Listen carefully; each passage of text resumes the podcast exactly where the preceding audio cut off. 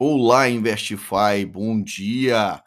Vamos agora para o nosso Morning Call. Nesse momento são 6 horas e 58 minutos do dia 16 de setembro.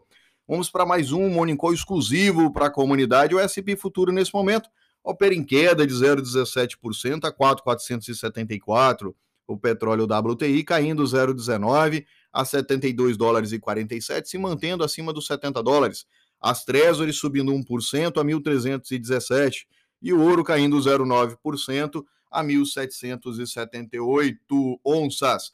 O dólar DXY nesse momento opera em forte alta de 0,22%, sendo puxado pelo euro. O dólar frente ao euro nesse momento sobe 0,4%.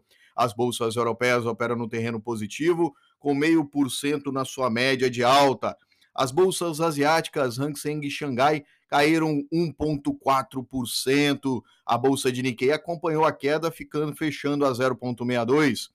A Austrália destoou de todas as quedas das bolsas asiáticas e fechou em alta de 0,6%. As notícias para sair às 9h30 da manhã tem núcleo de vendas no varejo, pedidos iniciais por seguro-desemprego, esse sim vai chamar a atenção. O núcleo de vendas também chamará. Índice de Atividade Industrial da Filadélfia. Ou seja, vendas no varejo, também para sair às 9h30 da manhã, são dados importantíssimos às 9h30. O índice VIX nesse momento opera em alta de 1,76%, o futuro do cobre opera em queda de 1,7% e o minério de ferro no futuro caindo 4,38% a 118 dólares. Perdeu 120 dólares, que seria um outro suporte e em Dalian não seria diferente, fechando negativo com 3,94%. Já a Madeira fechou em alta de 4,36% de alta. Bom, os Estados Unidos e Grã-Bretanha vão compartilhar tecnologia de submarinos nucleares com a Austrália. E o objetivo da nova aliança será, claro, desafiar a crescente influência econômica e militar da China. Os esforços ocorrem em meio às crescentes tensões com a China sobre uma série de questões, incluindo ambições militares e direitos humanos. E o Biden deixou claro que a China é o principal concorrente dos Estados Unidos. A embaixada da China em Washington reagiu dizendo que o país deve se livrar de sua mentalidade da Guerra Fria e do preconceito ideológico.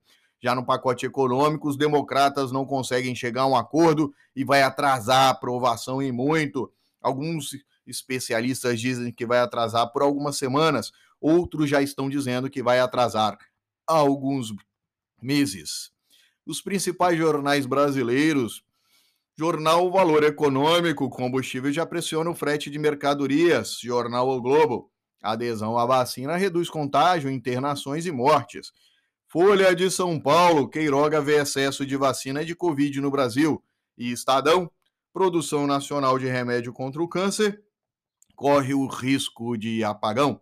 O dólar futuro fechou a 5,242 em queda de 0,41. Nós temos protestos contra o governo agendado para 2 de outubro e 15 de novembro e vai ser um ponto importante para testar o atual governo, comparando com o dia 7 de setembro, com as manifestações do dia 7, a desoneração da folha, foi aprovado na comissão da Câmara e provavelmente deve ser aprovado em plenário. O relator vai pedir o Arthur Lira urgência no seu trâmite.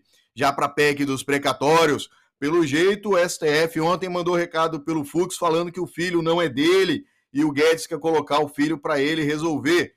Ele já mandou essa, esse recado e avisou que tem que ter aprovação dos 11 ministros, dificultando ainda mais a possível edição de uma resolução pelo CNPJ, CNJ, que é o Conselho Nacional de Justiça, deixando aí pelo Legislativo. O Arthur Lira afirmou que a resolução somente se dará pelo Legislativo e provavelmente ocorrerá a votação hoje na CCJ, que é na Comissão de Constituição e Justiça, e o Arthur Lira ainda prometeu criar uma comissão especial para debater o tema.